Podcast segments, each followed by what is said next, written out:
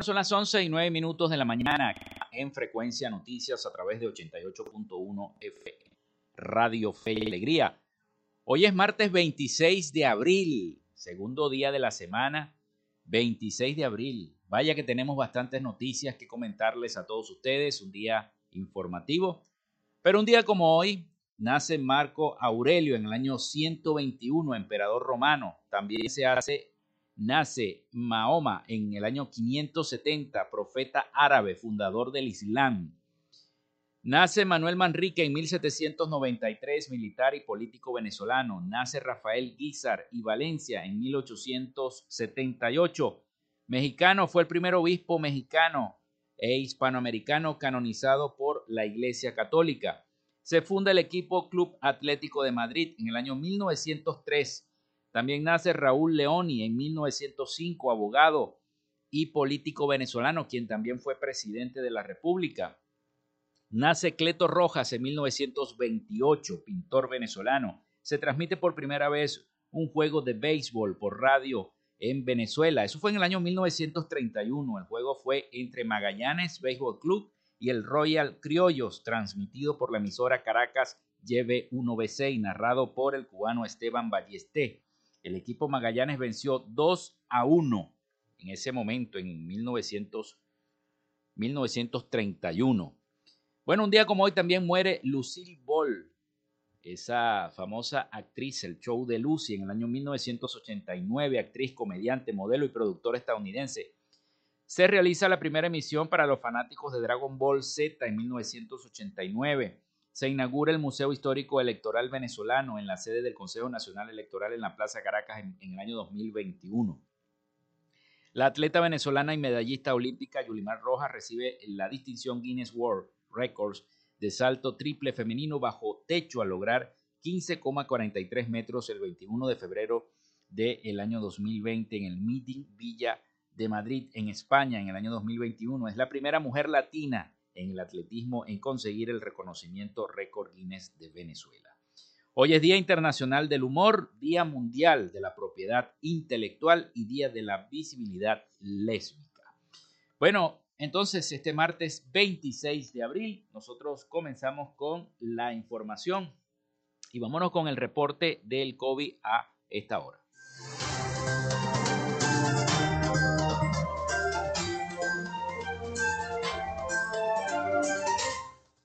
Bueno, vamos a entonces a informarles el reporte. El ministro de Comunicación e Información, Freddy Ñáñez, informó en sus redes sociales sobre el comportamiento de esta enfermedad en Venezuela durante la jornada de este pasado lunes 25 de abril de 2022, en la que las autoridades sanitarias detectaron casos, eh, varios casos, dos de los cuales provienen de Turquía, que fueron registrados a su llegada.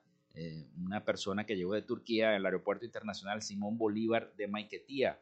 Por otro lado, fueron 56 los casos de transmisión comunitaria evidenciados por las autoridades en 10 de las 24 entidades federales del país, donde Caracas, Distrito Capital, encabezó el listado de nuevos contagios de COVID-19 con 16. Le siguen Miranda con 11, Lara con 11, Aragua con 8, Monagas con 6, Carabobo con 2, Guárico, Anzuategui con un caso cada uno. Zulia, Falcón, Táchira, Mérida, Trujillo, Apure, Barinas, Yaracuy, Cojedes, Portuguesa, Vargas, La Guaira, Sucre, Nueva Esparta, Delta Macuro, Bolívar, y Amazonas no reportaron incidencias de esta enfermedad durante las últimas 24 horas. Gracias a Dios, aquí en el estado Zulia no se reportó. Gracias a Dios, esperemos que sigan así los números. Los números históricos oficiales de esta enfermedad, que son recabados desde el 13 de marzo del 2020, reflejan que a 771 días de haberse decretado el estado de alarma en el país se contabilizan 522.234 casos y 515.537 personas que superaron la enfermedad, es decir, un 99% de recuperación. Y esperemos que siga así y la cifra marque el cero, porque es importante que ya salgamos de esta situación. Otra cosa que vi hoy en redes sociales y que me preocupó bastante a tempranas horas de la mañana fue las imágenes de los venezolanos tratando de cruzar la frontera mexicana hacia los Estados Unidos. Me refiero a la frontera mexicana eh, donde está el Río Grande, en Texas, eh, lo que llaman el Paso del Águila o Eagle, Pass. e, es una situación bastante, bastante engorrosa que los venezolanos tengamos que seguir viendo cómo decenas y veía y puse también en mis redes sociales en arroba Felipe López TV, allí pueden ver el video de venezolanos pasando desde el domingo, que varios corresponsales de noticias, tanto de la Fox News como de otros canales locales de Texas y de Estados Unidos, grabaron estas imágenes de estas filas de venezolanos entre venezolanos, pero más venezolanos que haitianos, haitianos, venezolanos, algunos, algunos salvadoreños o algunos hondureños, pero me causa asombro ver cómo las autoridades mexicanas se ensañan contra los venezolanos que tratan de pasar eh, hacia el lado norteamericano. Eh, eh, no, los pueden tocar cuando caen al agua, porque cuando tú caes al agua del río, del río Grande en Texas, las autoridades mexicanas no pueden entrar al agua y, detenerte y sacarte, sino que esto, estos funcionarios funcionarios vestidos con un, chaleco fosforescente, se ven en las imágenes de las redes sociales. Ellos tratan de parar a los, inmigrantes venezolanos que tratan de cruzar y veíamos imágenes como de una persona lanzando a un niño, o sea, corriendo, tratando de, meterse rápido al agua para que no pudieran tocar y no pudieran detener el avance de los migrantes. Es una situación bastante fea que se está viviendo y que se está viviendo en el mundo con este éxodo de venezolanos. Y por eso yo recalco, la, la situación no está tan bien como, como la pintan, porque viven diciendo que en Venezuela todo está bien, que está mejorando la cosa, pero la gente se sigue yendo del país. Allá hay colas, el domingo vi colas, eh, tratando de entrar a los Estados Unidos, tratando de, de, de, de entrar ilegalmente como pueden, porque hay que sacar una visa para llegar a México. Y eso lo sabemos todos. Pero sigue, sigue el éxodo de venezolanos y, es preocupante la situación, a pesar de que eh, el, el, Ejecutivo Nacional aquí dice que, que la situación eh, con la repatriación que ellos llaman, están llegando aviones de varios países, pero la gente se sigue yendo a Estados Unidos. Ahí yo vi esa cola de migrantes y las imágenes de esta mañana en las redes sociales la pueden buscar. Eh, es increíble cómo tratan de frenar los agentes mexicanos a golpe limpio a golpe limpio, y esto viola los derechos humanos de, de, esos migrantes, de esos compatriotas venezolanos que están tratando de cruzar la frontera hacia los Estados Unidos para poder tener un mejor porvenir en ese país del norte. Entonces, es una situación bastante complicada la que estamos viviendo los venezolanos que se siguen yendo. Bueno, son las 11 y 17 minutos de la mañana acá en Frecuencia Noticias. Nosotros vamos a la pausa y después seguimos con más información con todos ustedes acá en Radio Fe y Alegría. Ya regresamos con más de Frecuencia Noticias por Fe y Alegría 88.1 FM con todas las voces.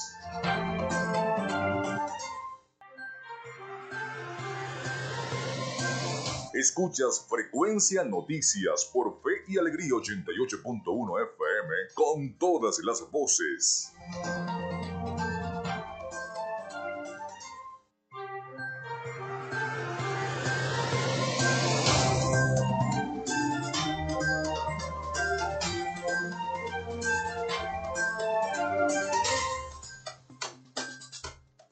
Bueno, seguimos acá en Frecuencia Noticias. Muchas gracias por continuar en sintonía. Son las 11 y 21 minutos de la mañana.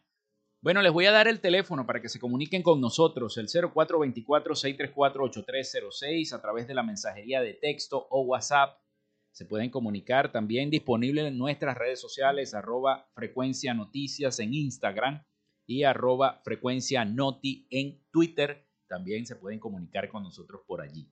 Bueno, este martes el Instituto Nacional de Meteorología e Hidrología, el INAMET, anunció núcleos conectivos de gran desarrollo vertical que generarán lluvias, actividad eléctrica y eventuales ráfagas de viento en varias zonas del país a través de su cuenta en la red social Twitter. El INAMET detalló que las zonas que se pueden ver afectadas por las lluvias y la actividad eléctrica son el estado Zulia, el centro norte costero, Guárico, Amazonas y Bolívar. Asimismo, pronosticó precipitaciones en los estados Apure, Táchira, Barinas, Portuguesa, Cojedes, Aragua y Miranda.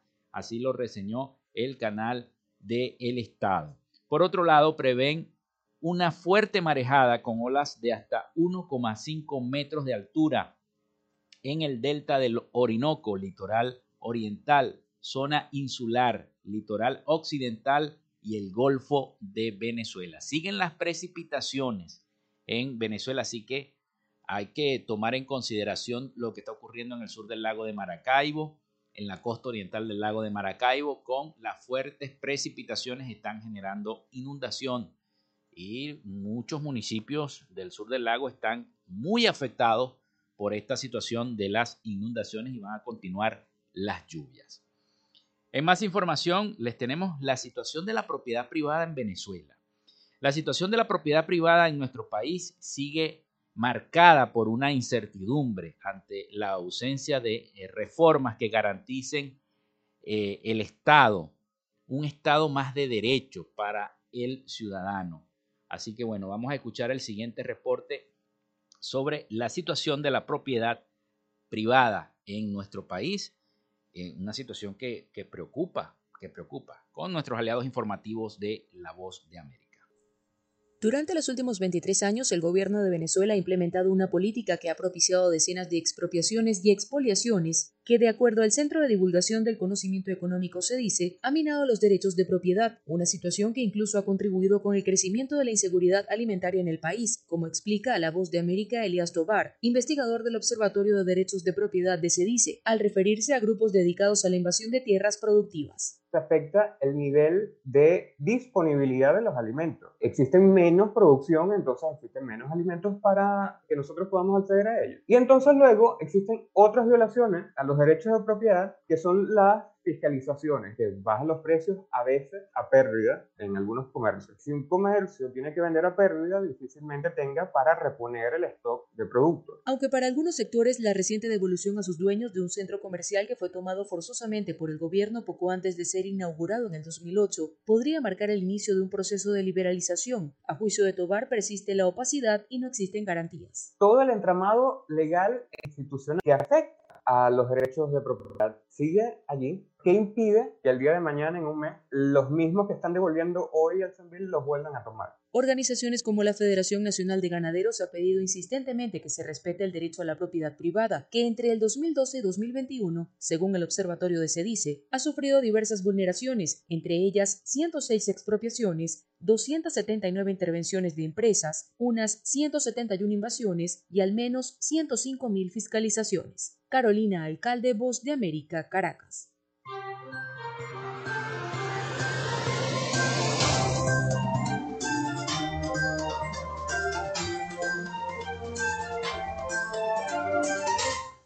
Y es preocupante la situación de la propiedad privada en nuestro país, en Venezuela. Bueno, el Partido Socialista Unido de, Venezuela, el PSV, se movilizará a nivel nacional este próximo domingo primero de mayo para conmemorar el Día del Trabajador el anuncio lo hizo Diosdado Cabello, primer vicepresidente del PSV, en una rueda de prensa desde la capital de la República.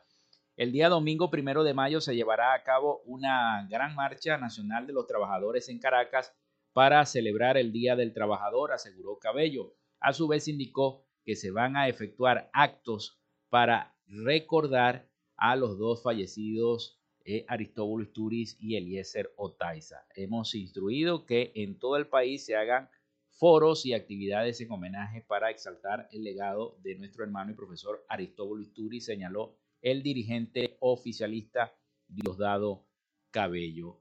Cuando son las 11 y 27 minutos de la mañana, toca la hora del avance nacional de eh, fe y alegría. Vamos a hacer la pausa y ya regresamos entonces con más información acá en Frecuencia Noticias.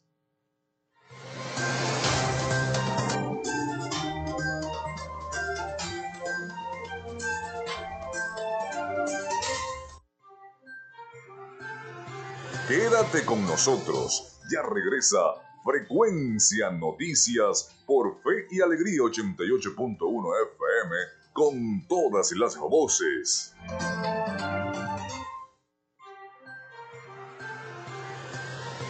Estás en sintonía de Frecuencia Noticias por Fe y Alegría 88.1 FM con todas las voces.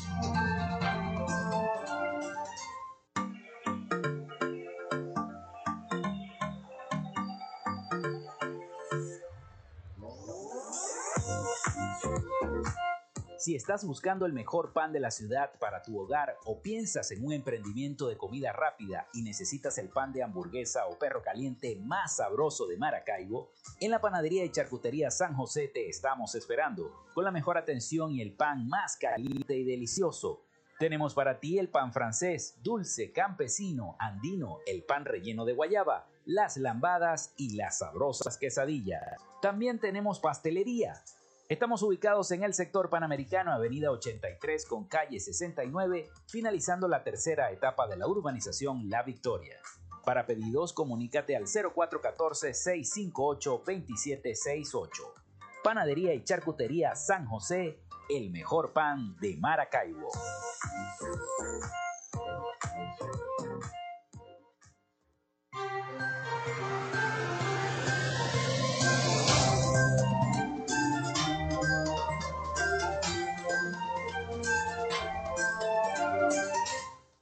Son las 11 y 31 minutos de la mañana acá en Frecuencia Noticias a través de 88.1 FM. Les recuerdo la línea el 0424-634-8306 para que nos escriban por allí e interactuemos. También las redes sociales arroba frecuencia noticias en Instagram y arroba frecuencia noti en Twitter. Bueno, Jaime Lorenzo, director ejecutivo de la ONG Médicos Unidos de Venezuela, denunció que se quiere culpar al personal sanitario de los hospitales por las fallas del Estado venezolano. El experto recordó que las mafias que existen en los hospitales no son culpa del personal sanitario. Las entradas y salidas están custodiadas por los milicianos y el personal contratado por el hospital, asegura. Lorenzo destacó que durante la pandemia el personal sanitario en los hospitales atendió a todos los afectados por el COVID-19 sin discriminación, exponiendo su salud por la falta de protección adecuada. Hay más de 850 fallecidos en el personal sanitario por no tener los equipos de protección necesarios y falta de vacunas, señaló. También resaltó que los responsables de mantener los hospitales ah, abastecidos no están cumpliendo con su deber. El galeno advirtió que los eh, hospitales venezolanos dejaron de ser públicos porque los ciudadanos tienen que comprar los insumos. Eso lo estamos viviendo, lo viven a diario las personas que tienen parientes, familiares en los hospitales públicos del país. Los pacientes deben recurrir a servicios privados para hacerse los exámenes de diagnóstico y costear los materiales médicos en un 75 a 80% en el hospital, añadió el médico. El director de Médicos Unidos explicó que en ocasiones, por fallas eléctricas, se deben suspender operaciones en los hospitales o terminarlas con una linterna del celular, o sea, de sus teléfonos. Es hora de que los ciudadanos alcen su voz y reclamen su derecho a ser atendidos con dignidad en el área de salud, apuntó el bueno, y el sindicato oficialista duda de aumento del salario mínimo el primero de mayo. Esto lo dijo el coordinador general de la Central Bolivariana Socialista de Trabajadores, Carlos López. Reveló este martes 26 de abril que no es tan sencillo promulgar un nuevo aumento de salario y puso en duda que el domingo primero de mayo se haga un anuncio de esta materia. Resaltó que si bien existen elementos que a su juicio se está registrando en el país permiten la dinamización de la economía como que se está en vías de la estabilización, un supuesto aumento de la producción nacional y que se venza el bloqueo para vender petróleo dependerá de la decisión del Ejecutivo y de las variables económicas que afectan esta materia. Por ello, López subrayó en el canal venezolano de televisión, que es el canal del Estado, que aprobar un aumento salarial es muy probable que sea más allá del primero de mayo, pero se adelantó que vendría con un programa de recuperación de este ingreso, donde indicó que existe el proyecto de regresar a la fortaleza de ese sueldo mínimo con la que tenía, como la que se tenía en el año 2013. Resaltó que el sector privado, específicamente Fede Cámaras, manifestó a la administración del presidente Nicolás Maduro de aumentar el salario mínimo, incremento que se hizo a mediados de marzo. Según la opinión de López, fue fuerte y sustancial, según él, porque hubo un alza en ese ingreso de 300 a 400% en las tablas salariales. Es difícil que estén en contra. La empresa privada tenía ingresos mucho mayores que la administración pública, destacó López.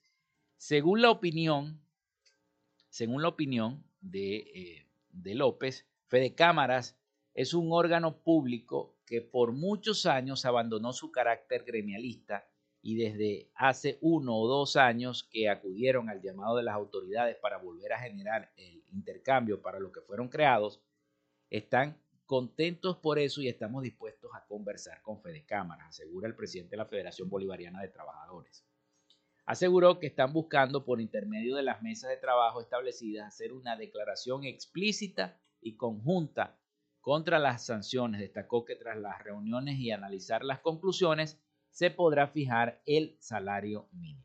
Pero Carlos López entonces subraya que de aprobarse un aumento salarial es muy probable que sea más allá del primero de mayo, no el primero de mayo, pero sí adelantó que vendría con un programa de recuperación de este ingreso donde indicó que existen el proyecto de regresar a la fortaleza de ese sueldo mínimo como la que se tenía en el año 2013. Así que el sindicato oficialista, oficialista estoy diciendo, duda de que haya un aumento del salario mínimo este primero de mayo. Bueno, eso es lo que dicen ellos.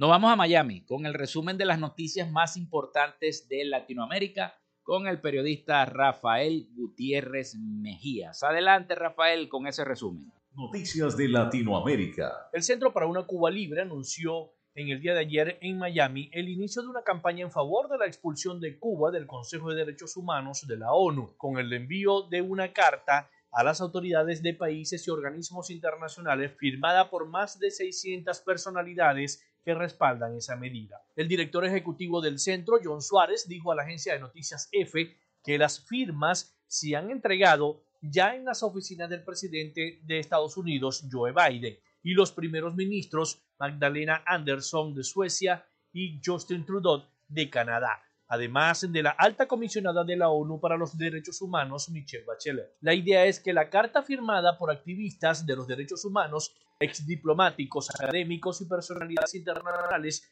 llegue a los gobernantes de todos los países de la Asamblea General de las Naciones Unidas.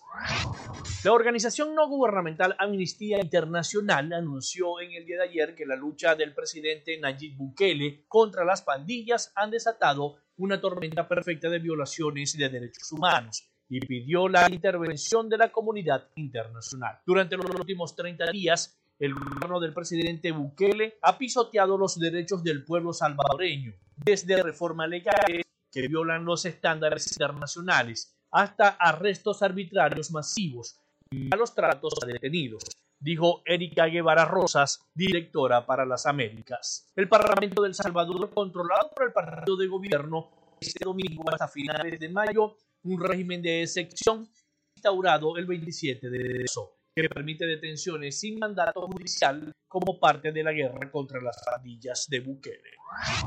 Ricardo Sheffield, titular de la Procuraduría Federal del Consumidor de México, reveló durante la más reciente conferencia de prensa mañanera del presidente Andrés Manuel López Obrador que ya trabajan en una solución a la gran inflación sobre energéticos y alimentos. Ante esto presentó un total de 21 productos de la canasta básica, los cuales se enredarán con puntualidad para llegar a una fórmula favorable con el objetivo de reducir los precios del consumidor mexicano. El propio Anglo informó minutos más tarde que tendría a lo largo del 25 de abril diversas reuniones para tratar la inflación y aunque no dio más detalles, sí reveló que se pondrá en marcha un programa para enfrentar la inflación. El jefe del Ejecutivo Federal agregó también que podría ser aproximadamente una semana cuando se ha presentado el plan, el cual ya estaría bastante avanzado y en conversaciones con empresarios y productores mexicanos.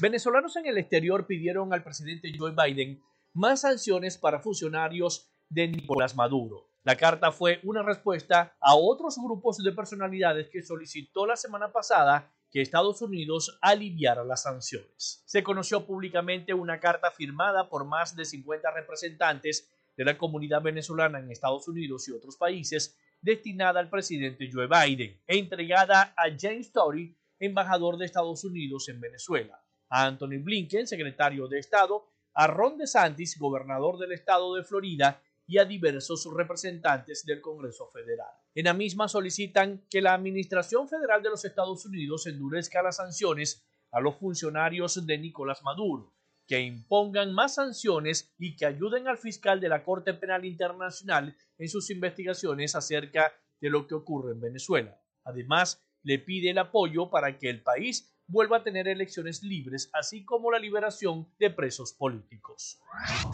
Hasta acá nuestro recorrido por Latinoamérica. Soy Rafael Gutiérrez. Noticias de Latinoamérica.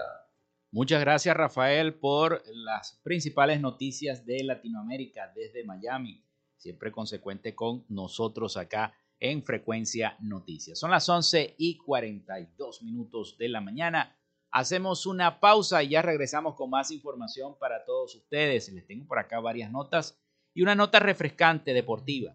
Así que bueno, quédense con nosotros que ya regresamos.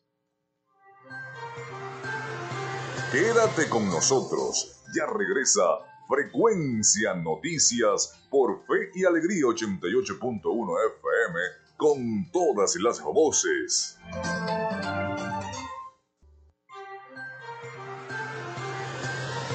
Estás en sintonía de Frecuencia Noticias por Fe y Alegría 88.1 FM con todas las voces.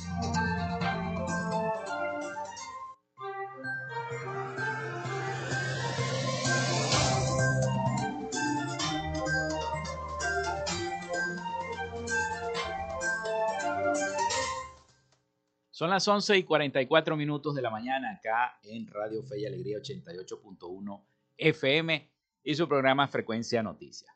Bueno, y siguen los acuerdos, siguen los acuerdos mucho antes de generarse este primero de mayo.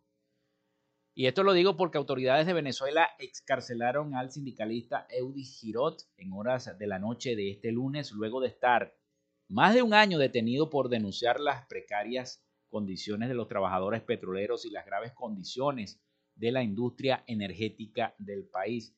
La información la confirmaron a la agencia internacional Reuters, un familiar y un abogado del dirigente acusado de eh, terrorismo, revelación de información confidencial, instigación, tenencia de arma de fuego, asociación para delinquir y conspiración.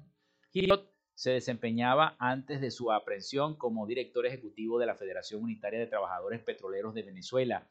Su abogado, Carlos Pachano indicó a la agencia de noticias que el sindicalista deberá cumplir un régimen de presentación cada 30 días ante la justicia. La agencia de noticias Reuters reseñó asimismo que durante la audiencia en el tribunal la jueza del caso desestimó casi todos los delitos menos el de instigación. Señaló Rosario Ríos, esposa del trabajador, como es un delito, mm, como es un delito más leve, la jueza le ha dado una medida de presentación que puede ir a su casa, agregó la esposa entonces de eh, Girot, que fue soltado, fue liberado, excarcelado, este sindicalista petrolero Eudis Girot. También les tenemos otra nota por acá. Ustedes saben, se acuerdan del Pollo Carvajal, bueno, exdirector de inteligencia de nuestro país, asegura que solo colaborará con Colombia, con el gobierno de Colombia, si se lo pide Estados Unidos. Así lo aseguró su abogada María Dolores de Argüelles a la revista Semana, que es un medio de comunicación colombiano.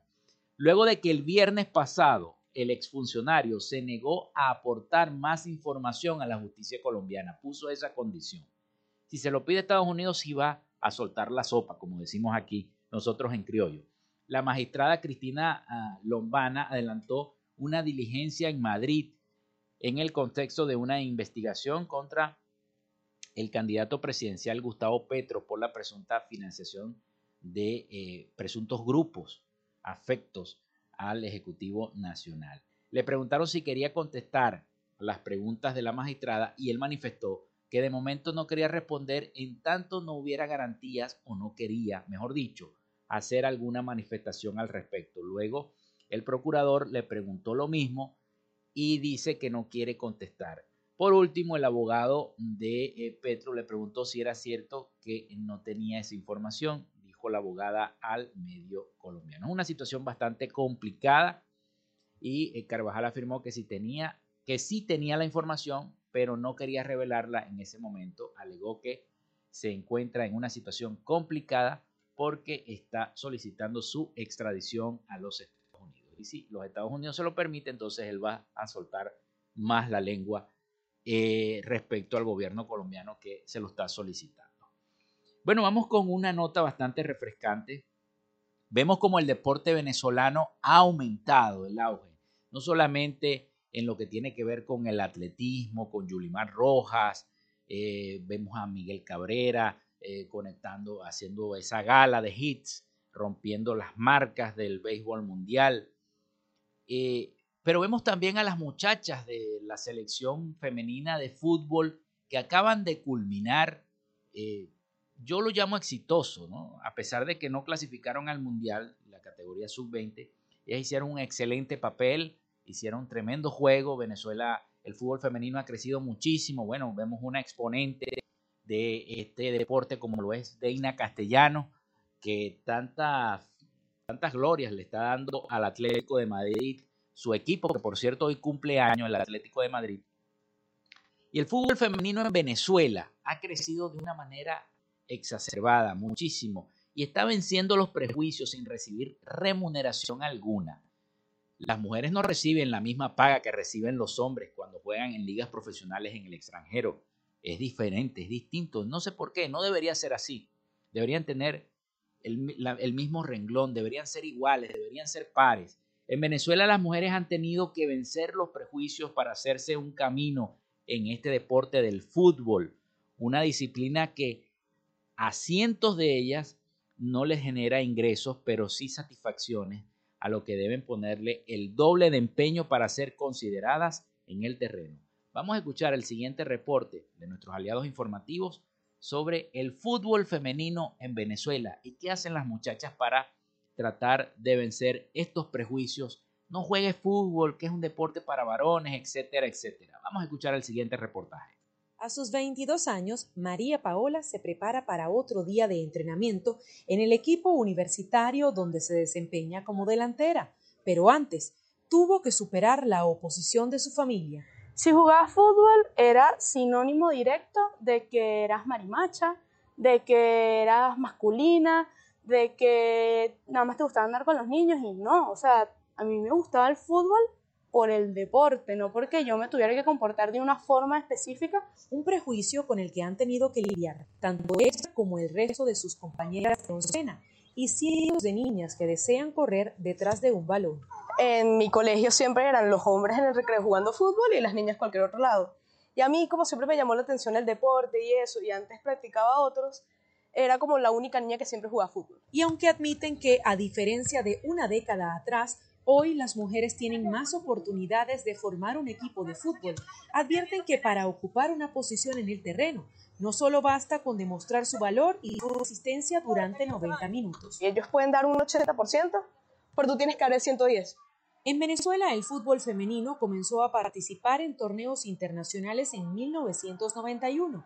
Algunas de las hazañas más recordadas son las dos veces en que la selección sub-17 venció en el Campeonato Sudamericano, triunfos que le han abierto las puertas a otras generaciones. La selección femenina creo que ha dado muchísimas alegrías al país y han permitido que muchas de las niñas que están comenzando eh, tengan esa oportunidad de jugar. Cuando yo empecé no existían torneos femeninos, las mujeres, de hecho las niñas, era muy complicado que jugaran. En los últimos años es que creo que se le ha dado más visibilidad al fútbol femenino venezolano. Que, por ejemplo, lo ves en televisión abierta, que tienen más patrocinio y que lo están tomando en cuenta justamente por eso, porque se han visto los frutos. Sin embargo, y a pesar de los avances, son pocas las jóvenes futbolistas en Venezuela que pueden hacer del balompié una carrera. No es mentira que aquí para jugar profesional no te mantienes. O sea, tú trabajar acá, decir, mira, yo voy a jugar fútbol, eh, fútbol profesional y voy a ganar lo que pueden ganar en el Barcelona, en el PSG, en el Chelsea, o incluso aquí mismo en América, en el Boca Junior o en América de Cali, es mentira, tú no vas a poder vivir de eso, por lo menos no en Venezuela. Eso lo ha vivido Irlanda Santoro, quien a sus 18 años ha participado en competencias internacionales vistiendo la camiseta de un equipo local. El salario es insuficiente, nunca va a ser igual que el de los hombres. La verdad es que el pago es ausente. De decirte que yo jugué profesional el año pasado y de participar en una Copa Libertadores no recibí ni un dólar. Pero las precariedades no les impiden ajustarse los tacos con la convicción de lograr un desempeño sobresaliente frente al balón. Adriana Núñez Rabascal, Voz de América, Venezuela 360, Caracas.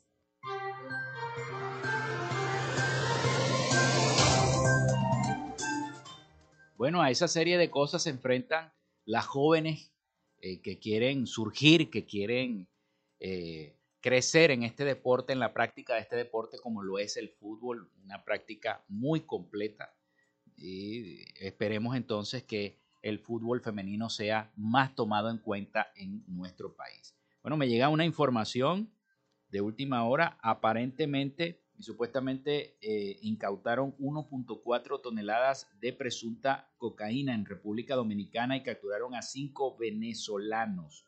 Las autoridades dominicanas confiscaron cerca de 1.4 toneladas de cocaína en dos operativos realizados en las últimas horas en las costas de ese país, en uno de los alijos más grandes en lo que va de año. Ocho personas fueron detenidas, entre ellos cinco venezolanos, un colombiano y dos dominicanos en dos operativos desarrollados por la Dirección Nacional de Control de Drogas. En total fueron incautadas 1.402 paquetes de presunta cocaína repartidos en dos lanchas rápidas interceptadas en el Mar Caribe frente a las costas de las provincias de San Pedro de Macorís y Santo Domingo en República Dominicana. Bueno, son las 11 y 55 minutos de la mañana. Nosotros nos estamos despidiendo acá en Frecuencia Noticias. Hasta aquí la información para todos ustedes. Ya viene la emisión meridiana de la de el noticiero de Radio Fe y Alegría y hasta aquí esta Frecuencia Noticias. Laboramos para todos ustedes en la producción y community manager la licenciada Joanna Barbosa, CNP 16911.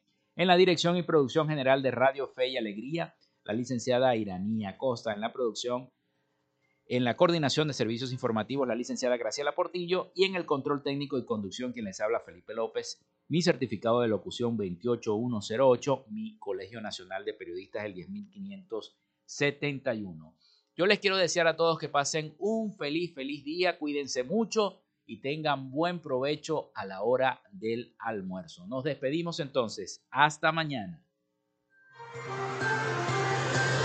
Frecuencia Noticias fue una presentación de Panadería y Charcutería San José. Si estás buscando el mejor pan de la ciudad para tu hogar o piensas en un emprendimiento de comida rápida y necesitas el pan de hamburguesa o perro caliente más sabroso de Maracaibo, visítalos. Están ubicados en el sector panamericano, Avenida 83 con calle 69, finalizando la tercera etapa de la urbanización La Victoria. Para pedidos, comunícate con el 0414-658-2768. Panadería y Charcutería San José, el mejor pan de Maracaibo. Oasis Car Wash Multiservicios. Están ubicados en la avenida 5 principal de San Francisco, al lado de Pollos Arturos, diagonal a la estación de servicio El Bebedero. Para previa cita al 0414-169-8422. En Oasis Car Wash, tu vehículo queda como nuevo. Gracias a la gente de Social Media Alterna hacemos posible la interacción tecnológica en redes. Si estás buscando quien te haga un logo profesional, un community manager, diseño y administración de páginas web, podcast o radio online, Haz crecer tu negocio y la idea que tienes en mente en este momento. Llámalos al 0424-634-8306 o contáctalos en Instagram en arroba social y establece ya un plan de contrato para llevar tus proyectos y productos profesionalmente en redes sociales. Recuerda, es Social Media Alterna.